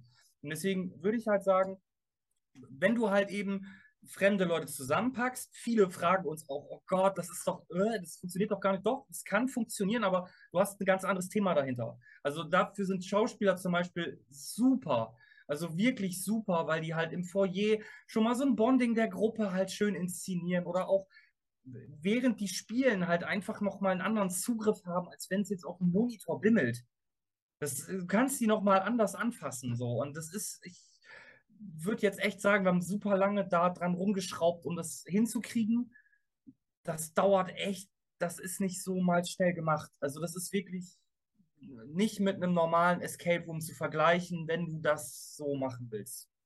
Das klingt nach, nach einem hohen Skill-Level, was es braucht und es gibt, also fix. Also wir haben keine, wir haben, wir haben, wir haben nur private Gruppen und, und, und wir haben zwei, also drei bis sechs Personen. Ähm, Einfach weil zwei Personen ist es einfach immer schwieriger, dass da überhaupt so ein Genflow zustande kommt. Ich mag diese Group-Dynamik viel lieber und ich, ich schaue, dass fast jedes Rätsel kooperativ ist. Ähm, wir lassen es aber zu. Enthusiasts, sie müssen halt auch nicht in drei Personen Preis zahlen. Wir passen uns dann auch an für die Leute. Mhm. Aber es ist halt erstens nicht wirtschaftlich, nicht wirklich wirtschaftlich. Und es macht einfach mehr Spaß Betrieb in meinen Augen. Aber es gibt viele Enthusiasts, die reisen als Pärchen und die, die, da machen wir es immer möglich. Fremde Gruppen zueinander tun, halte ich für ziemlich cool. Habe ich schon so oft überlegt, immer wieder beworfen. In unseren Räumen macht es keinen Sinn. Also es können sich Leute auch privat außerhalb zusammen reden. Wir gehen jetzt einfach spielen, das geht ja auch. Aber die, ich habe einfach viel zu große Angst, ähm, das schreiben auch Amerikaner, die, die sind das einfach oft gewohnt, dass jeder Escape Room äh, mit Fremden zusammengetan wird. Das ist aber in Europa fast nie der Fall. Und die schreiben uns auch immer an, ängstlich, werden wir da eh privat oder können wir Aufpreis zahlen, damit wir privat sind? weil sie diese Erfahrung schon gemacht haben, dass sie mit einfach mit irgendeinem Vollidioten zusammenspielen dann, der ungut ist, der die Gruppendynamik versaut, der ein Egomane ist, der, der gewinnen will. Es sind oft die, die gewinnen wollen, äh, die, die dann immer an sich alles reißen. Und es ist ein Kooperationsspiel. Und, und, und das kann passieren. Aber ich glaube auch, dass so richtig, und deswegen tut es mir immer ein bisschen weh, es wird nicht machen, es kann auch so richtig, richtig cool sein, ich würde sowas tun, einfach mit fünf fremden Personen spielen, weil ich glaube, man kann so richtig Menschen neu kennenlernen. Deswegen ist es ja auch so ein cooles Team-Event. Ähm, ähm, ja, also ich bin da sehr zwiegespalten mit diesem Thema. Wir machen es nicht, bewusst nicht, aber ein bisschen mit einem weinenden Auge auch. Also ich, kann ja mal, ich, ich kann ja mal eine Story erzählen aus London. Ich habe in London einen Raum gespielt und das war halt auch mit Fremden zusammen. Und äh, ich war da halt eben mit meiner, mit meiner Freundin unterwegs, war im Urlaub. Ich dachte, da kommen wir jetzt in London sind. Also ein Escape Room würde ich jetzt schon mal spielen. Und der war halt auch mit Schauspielern. Und ich dachte so, ey, cool. Was Time Run? Schauspieler. Nee, nee, war, war was ganz anderes. Das war irgendwie in so einer, da war so eine Bar unten mit drin. Und dann saßt du erst in der Bar, da haben wir dann gegessen. Und dann kommt einfach so ein Typ rein, der aussieht wie ein Nussknacker. Und dann läuft er da so robotermäßig rein und auf Mal ist irgendwie hinten sein, sein, weißt du, wo du so aufdrehen kannst. Und der hatte auch so eine, so eine dieses Schnappmund, wo der immer so auf den Knopf drückt und dann schnappt der Mund auf und dann stand er da so. Und dann musste halt irgendjemand hingehen und hinten aufdrehen. Und ich dachte so, wie cool ist das denn? Ich war so im siebten Himmel. Und dann gehen wir halt in diesen Raum rein und ähm, dann war er auch. Irgendwann kam er nach einer halben Stunde mal rein und sagte, da ist ein Hinweis, mach das mal so. Und war wieder weg, wo ich so dachte, okay, gar nicht smart. Und das Problem war, wir waren mit der anderen Gruppe, die Rätsel waren null kooperativ. Also das, was ich eben sagte, jeder hat sein eigenes Süppchen gekocht, wir waren zu zweit, noch ein mhm. zweites, anderes Zweierpärchen. Wir haben in den 60 Minuten nicht einmal miteinander geredet, einmal kurz so, uh, here, can, can you look here, uh, is it right? Yeah. Mm -hmm. Das war's, wir haben gnadenlos versagt, der Schauspieler hat gar nichts getan, kein irgendwie eine, eine Steuerung, eine Hilfe, ein, hey, wie könnt ihr das zusammen schaffen? Gar nichts. Und das zeigt mir einfach so, dass, glaube ich, einfach viele denken, normaler Escape Room, dann schmeißt du da fremde Leute rein und dann funktioniert es nicht. Und das ist auch genauso. Also du musst dir Gedanken machen, wie bringst du fremde Leute auch zusammen? Wie bringst du sie in einen Dialog? Auch, auch Leute, die jetzt gar keine Ahnung von Rätseln haben. Also mach es nicht zu schwer, sondern lass sie erstmal in Ruhe mal, mal, mal einsteigen, mal anfangen. So, und ähm, das ist super cool zum Beispiel für Touristen. Touristen, die nach Hamburg kommen, die sind zu zweit. Die finden heute kein Escape Room mehr, wo sie für 70 Euro spielen können. Das gibt es in Hamburg, ich glaube jetzt bei den, ich sag jetzt mal, Top 7, würde ich jetzt mal sagen, nicht mehr. Das heißt, du musst dann schon weiter außerhalb oder zu irgendwelchen, die nicht so cool sind. Ähm, und da kannst du das vielleicht noch machen, aber ist doch schade eigentlich. So, und wenn du jetzt verschiedene Touristen zusammenpackst, die haben jetzt, das sind jetzt auch keine Rätselfreaks, die wollen ein bisschen Spaß haben, die wollen ein bisschen unterhalten werden. So, und dann, wenn die dann halt, ja, einfach alle keine Ahnung haben und zusammen so ein bisschen vor sich her spielen, der Schauspieler halt dann vielleicht auch noch mal ein bisschen mehr Action macht, weil ja, die können jetzt nicht so gut rätseln, da muss er halt ein bisschen mehr machen. Ist auch okay, ja, also das passt sich ja der Gruppe halt auch an, aber ich sehe da wahnsinnig viel Potenzial drin. Und äh, für uns klappt das wirklich wahnsinnig gut. Muss aber auch dazu sagen, wir haben insgesamt vier Jahre Know-how reingesteckt, um das so überhaupt abbilden zu können. Ich glaube, was du gesagt hast, ist mit Abstand das Wichtigste, weil es ist das, das kannst du auch wieder auf Pipelining und auf alle anderen Konzepte auch auslegen. Du musst es im Konzept schon beachten und designen. Du kannst nicht einfach das hinklatschen und so wird es einfach auch oft bei klassischen Escape-Rooms und egal wo gemacht. Wenn du es mit bedenkst und dir wirklich Gedanken darüber machst, wie setzt du das um, dass das funktioniert und das hast du, Christoph, dann, dann, dann ist das schon die halbe Miete, weil wir reden von diesen Räumen, wo es einfach eindeutig nicht gemacht wurde, was du in London gespielt oder in England gespielt hast. Und das ist total schade. Da hat sich einfach niemand die Mühe und die Liebe zum Design da reingesteckt. Ja. Oder man macht so einen Raum wie zum Beispiel äh, Christmas heißt äh, bei Experience in Dresden, wo ja eigentlich an sich schon die Gruppe gesplittet wird, eine Gruppe ist, äh, sind die Cops, die anderen sind dann die Einbrecher, die die äh, Firma überfallen. Und wenn man das dann so miteinander kombiniert, dass praktisch dann eine Dreiergruppe fremd gegen eine Vierergruppe spielt, jede Gruppe aber für sich homogen für sich ist, das ist vielleicht auch noch was, was man sagen kann. Denn ich glaube an sich, wenn man mal so die äh, Facebook-Gruppen bei den Escape Maniacs oder bei Heiner von Escape Rumors, ähm, der Bedarf ist manchmal schon da, dass Leute fragen, Mensch, wir sind in Berlin, wir sind zu zweit, habt ihr noch Lust, wir wollen bei äh, The Room spielen, wir brauchen noch zwei Spieler.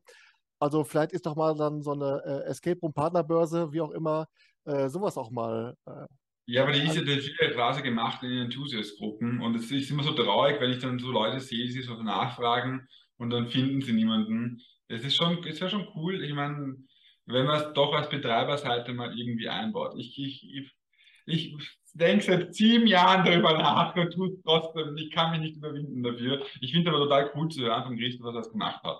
Weil das, ich glaube, dass da unglaublich schöne Kennenlerngeschichten auch entstehen. Wie sich Leute einfach hey geil, wir haben einfach so eine fremde Person gespielt und wir hatten einen mega Spaß gemeinsam und sind nachher, keine Ahnung, sind wir Best Friends geworden oder sowas. Also ich glaube, dass da richtig schöne Geschichten drauf entstehen können. Ich glaube auch, dass zumal ja auch die, die Bubble der Escape Room Enthusiasten oder der Spieler und Spielerin eh relativ klein ist und du hast dann sofort ja auch selbst mit Fremden immer ein, ein, eine Gemeinsamkeit, einen Gesprächspunkt, wo hast du schon mal gespielt, hast du Empfehlungen, so und so. Also du bist immer sofort im Redefluss, du hast immer ein Thema. Ich stelle mir schon cool vor und wir haben oft auch schon mal mit, mit Fremden gespielt, wo wir gesagt haben, Mensch, äh, lass uns ruhig noch ein zweites Mal zusammen spielen, äh, sei es mit Betreibern, die ich vorher dann nur über Mail kannte oder wie auch immer. Ähm, also ich denke mal schon, dass da Bedarf da ist, wenn sowas nochmal ähm, Schule macht, warum nicht? Und wer da Ideen zu hat, kann es ja gerne mal in die Kommentare reinschreiben. Ich bin gespannt. Ähm, wir haben das ganze Gespräch am Anfang begonnen, dass wir, dass du sagtest, Lukas, das Pipelining ist so ein bisschen auch die, äh, die Effizienz rauszuholen aus dem Business. Gibt es auch so Sachen, wo du sagst, da sollte man auf gar keinen Fall den Rotstift ansetzen, zum Beispiel Zeit einsparen, der Spielleiter, dass er sich vor oder nach dem Spiel noch mit der Gruppe äh, kurz befasst? Oder wo gibt es so, so, Sachen, wo du sagst, äh, da möchte ich auf gar keinen Fall sparen? Also, wie gesagt, wir haben ja auch wirklich uns, obwohl wir es könnten, dagegen entschieden, auf 30-Minuten-Slots runterzugehen. Einfach weil es auf Spielerlebnis gehen würde und ich will die Leute nicht durchhetzen. Also ich will, dass jeder ein, ein, das bestmögliche Erlebnis hat. Und deswegen haben wir mal in die Richtung, okay, 45 Minuten Slots gemacht. Und das funktioniert perfekt. Es geht auch um die G-Master-Stress natürlich und, und dass, die, dass, die das, dass einfach immer sichergestellt ist, dass diese Gruppen das bestmögliche Erlebnis haben. Ähm, man sollte definitiv nicht, äh, wie ich es auch schon vorher angesprochen habe, einfach nur ein Rätsel dann pro Raum und dann jeweils das mit mehreren Räumen hintereinander machen. Es soll immer ein Gameflow entstehen. Das heißt, die Parts müssen auch lang genug sein, weil wenn du jetzt nur fünf Minuten Parts hast, dann, dann hast du keine Chance auf einen Gameflow. Ähm, äh, da, da, da, darf kein, da darf kein Rotstrich drin sein. Es, es muss auch, es, es ist immer der, der, der, der schmale Gras zwischen viel Technik, aber auch äh, haptischen Rätseln sein. Äh, ähm, weil ich möchte einfach, das klingt jetzt zwar blöd, aber ich will in Escape Room große, klobige Dinge anfassen und, und, und, und, Maschinen groß aktivieren. Das macht für mich ein bisschen die Magie aus. Und ich möchte natürlich Storytelling durch Sette sein. Also so bauen wir unsere Räume. Und da würde ich auf keinen Fall einen Rotstift machen. Und genauso bei der Betreuung. Die Leute sollen begrüßt werden, sollen gebrieft werden, sie sollen, es gibt ein Auto, wir haben sogar einen Autoraum einen eigenen, wo einfach noch so eine Art wie ein Kinoabspann ist. Und, und da werden die Leute dann abgeholt und sie sollen noch extra das einberechnet, dass die G-Master mit ihnen sie debriefen. Weil das, das, das, brauchen die Leute einfach, dieses Gefühl, ah, oh, das war jetzt gerade so cool, sie wollen quatschen drüber, sie wollen vielleicht einfach noch mehr wissen über den Raum. Äh, die sollen aber betreut werden. Betreuung ist nach wie vor 50 Prozent von jedem Escape Room Erlebnis, egal wie Premium das ist oder auch nicht Premium ist. Die Betreuung wird so immens oft unterschätzt, weil es natürlich die teuerste Kostenkomponente ist. Und, und, und, und ja, es ist extrem wichtig. Also niemals ein Rotstift auf irgendwas. Das ganze Pipelining soll das nur verbessern in beide Richtungen. Und bei dir, Christoph? Also ich würde auch sagen, ähm, dass du darfst halt eigentlich kein schlechtes Personal haben, weil das kann dir halt einfach alles, alles einfach verhageln. So, ähm, für uns ist halt eben wichtig, dass halt unsere Schauspieler halt auch einen Blick drauf haben, dass die sich halt der Gruppe halt anpassen. So, es ist zum Beispiel der, ja, der Grad des Schauspiels ist eigentlich definiert. So, dass du sagst, an den und den Stellen hast du deinen Auftritt, das und das tust du. Wenn du Hilfestellung hast, hast du verschiedene Möglichkeiten, die zu geben. Aber wenn du merkst, so, du hast eine Gruppe drin, die gar nichts versteht und die voll lost ist, was ja auch passieren kann, dann spielt er komplett eine ganze Show mit denen durch. Das ist eigentlich nicht vorgesehen, aber es geht halt einfach darum, ein perfektes Kundenerlebnis einfach zu schaffen. So, und deswegen ist zum Beispiel auch, ich sag mal jetzt, dieses Ganze mit den, mit den variablen Rätseln, sag ich mal, oder Rätselstrukturen.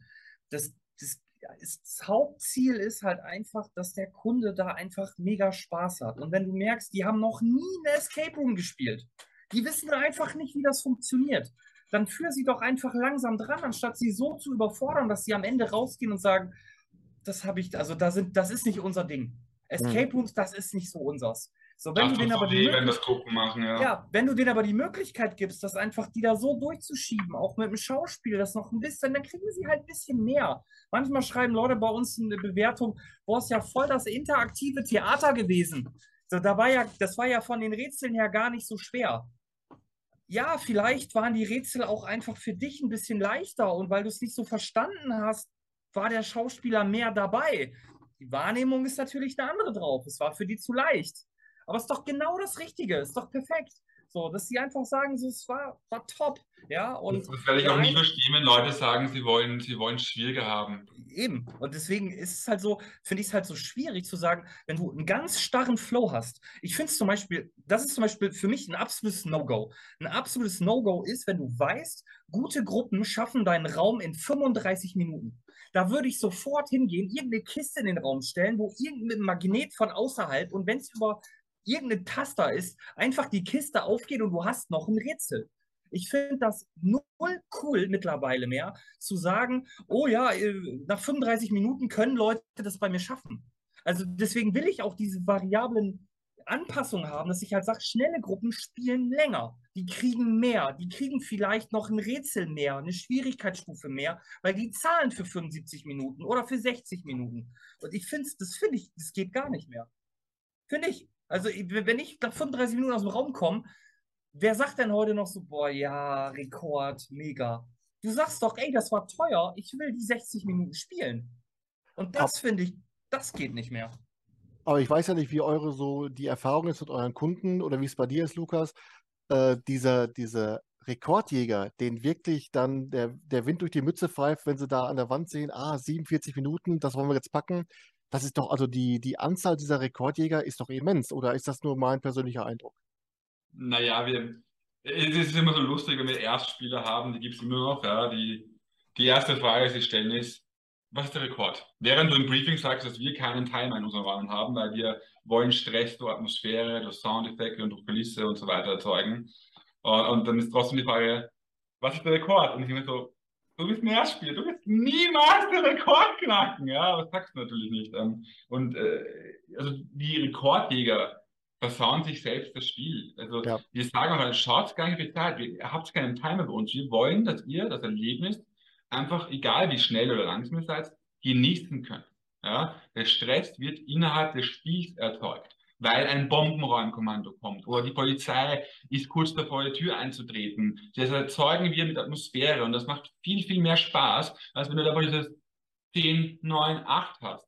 Ja, das ist cool. Das ist ein simpler, cooler Effekt, sondern es geht uns begonnen. Aber ich will eine Geschichte erzählen in unseren Erlebnissen. Und äh, ähm, deswegen Rekord, wir sagen den Leuten auch nicht die Zeiten, auch wenn sie fragen. Also wir können es ihnen nachher sagen, aber es macht überhaupt keinen Sinn. Darauf kommt es bei unseren Spielen nie drauf an. Also es, ist, es wird Spiele geben, wo es interessant ist. Auch ich habe mich schon mal gefreut, einen Rekord geknackt zu haben. Ich sage gleich, ich habe sicher nicht so viel beigetragen, mit so einen Rekord zu knacken, das waren eher meine Spielkollegen. Aber, aber ja, ist nett. Aber das ist ein gutes Spiel, wird nicht darauf ausgezeichnet, dass man einen Rekord knacken kann. Ein gutes Spiel ist, ich will, dass die Leute sich erinnern können, wie wie geil war dieses Erlebnis, wie geil war dieser Moment da drinnen, als du das gemacht hast und nicht das und oh mein Gott, wie das passiert ist und bla bla bla. Das sind die Momente, die sich Leute merken sollen. Nicht so, wie mir Rekord knackt. Weil das sind die wenigsten Gruppen. Und ich habe das bei, bei, bei, bei, bei Anbietern gemerkt, billigen Anbietern meistens, die, die dann sowas machen wie, ihr habt einen Tagesrekord, wo habt einen wöchentlichen Rekord und so weiter. Ja, weil es einfach das einzige Szenario ist, wie die Leute noch ein halbes Gefühl geben kann, weil das Spiel scheiße ist. Und das äh, kann ich nicht respektieren, das gefällt mir nicht. Ja. Ja. Zumal ja wahrscheinlich bei euch, Christoph, wenn du die, den Schwierigkeitsgrad einiger Rätsel anpassen kannst, sind ja die, die Zeiten sowieso nicht miteinander vergleichbar. Das würde ja sowieso keinen Sinn machen. Nee, also ich sag mal, wir haben äh, tatsächlich am Anfang hatten wir das so, dass wir in den Räumen oder zumindest im ersten Raum hatten wir, haben wir den Leuten halt gesagt, okay, pass auf, das ist hier jetzt der, der erste Abschnitt. Für diesen Abschnitt habt ihr 30 Minuten. Und dann lief da, lief da über den Beamer und auf Folie lief dann 30 Minuten Timer runter. Dann lief der, war der irgendwann abgelaufen. Die Leute standen im Raum und haben sich nicht mehr bewegt. Ja, dann haben wir verloren. Ja, was machen wir jetzt?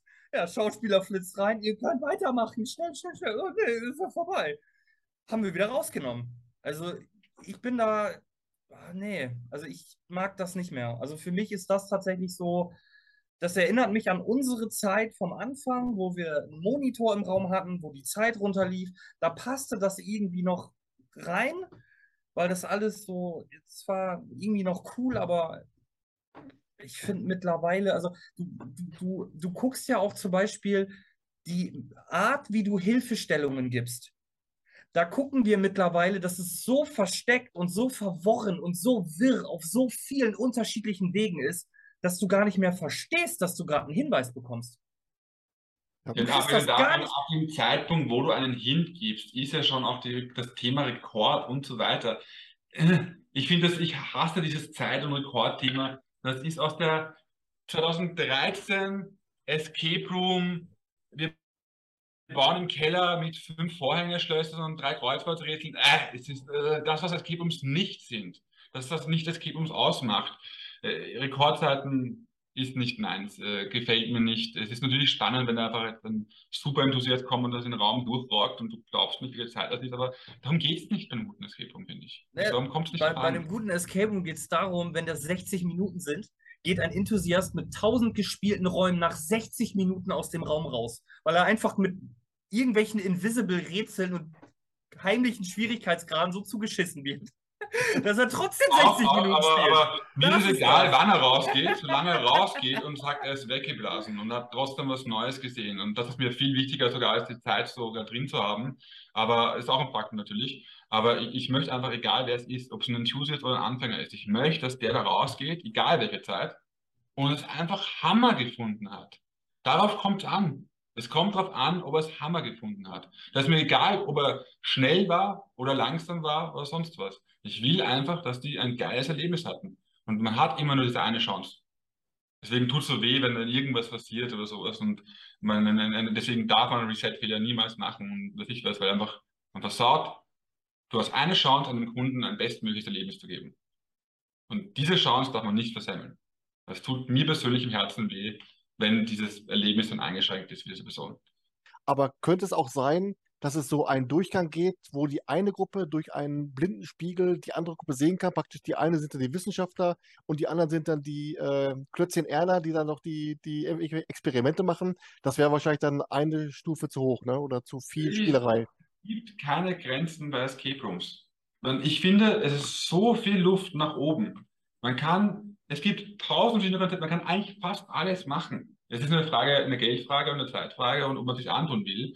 Also es, jedes, jeder Escape Room ist anders. Ja? Also das äh, kann ich mir gut vorstellen, dass sowas gemacht wird. Also es ja. gibt, gibt kein richtig oder falsch in Escape Rooms. Genauso wie es jeder Film anders ist, ist auch jeder Escape Room anders. Also das, das, das ist ja genau schön in der Branche. Das gibt es doch schon. Das gibt es bei äh, in Berlin bei boah, Smart Room, Smart City, das heißt irgendwie andere Welten. Und da mhm. ist es immer auch ein normaler Raum und einmal so ein crazy Raum und durch den Spiegel kannst du dich halt sehen. Und dann musst du irgendwie ich hab, ich hab zuarbeiten. Also das ist jetzt auch nicht neu. Also das gibt's schon. Ich habe so einen Zeitreiseraum im Kopf, den ich irgendwann mal designen will, wo du einfach einen Raum hast. Und dieser Raum soll einfach immer, wenn du in den nächsten Raum gehst, ist derselbe Raum nochmal in einer anderen Zeitepoche. Und ich würde sogar in diesen Raum, so einen Zeitreiseraum oder einmal ist ein, keine Ahnung, ist das schon verschimmelt alles und Pflanzen, einmal ist es in, in, im Mittelalter, wie das Haus gebaut wurde, gerade oder sowas. So. Irgendwann ich so einen Raum, einmal ist es überflutet, also irgendwann möchte ich mal sowas machen. Ja, auf jeden Fall, Lukas, wenn du dann so einen 80er-Jahre-Raum baust und noch Dekoration nimmst, äh, brauchst, nimm auf jeden Fall den Laptop von Christoph, der heute sich heute dreimal, ver dreimal verabschiedet hat. er ist wahrscheinlich der, der, der mit einer ein Escape Room-Betreiber, der mit, technisch mit Abstand am weitesten und top-notch ist, ja. Und dann hat er so einen Potato-Laptop, weißt du? Das ist so. Das war, also, also ich muss erst mal sagen, es war einfach das ganze Geld ist in der Attraktion und es war halt einfach kein Geld mehr für einen Laptop. Ja. Bei mir auch, wenn ich im Büro, deswegen bin ich in meiner Wohnung gerade. So, wir sind einfach alle so broke, wegen es, deswegen sind wir Escape Room-Betreiber. Also vorher als Escape Room-Betreiber musst du broke sein. Das gehört einfach dazu. Auf jeden Fall hat's mich, hat mich äh, dieser Talk gelehrt, dass man auf jeden Fall auch an einen C64 von Commodore immer noch eine Cam anschließen kann. Christoph, dafür vielen Dank. Gerne, gerne. Lukas, Christoph, ihr beiden, ich sage vielen lieben Dank, dass ihr äh, zu Gast wart im Talk. Äh, wer was dazu zu kommentieren hat, kommentiert es in die Kommentare rein. Deswegen heißt die Kommentare ja Kommentare, weil man da was kommentieren kann. Ihr beiden, es hat sehr viel Freude gemacht. Ich freue mich schon aufs nächste Mal. Ich freue mich in Wien zu spielen, in Hamburg, überall. Ähm, hat sehr viel Laune gemacht. Vielen lieben Dank. Danke, tschüss. Auf Wiedersehen. Ciao. ciao, ciao.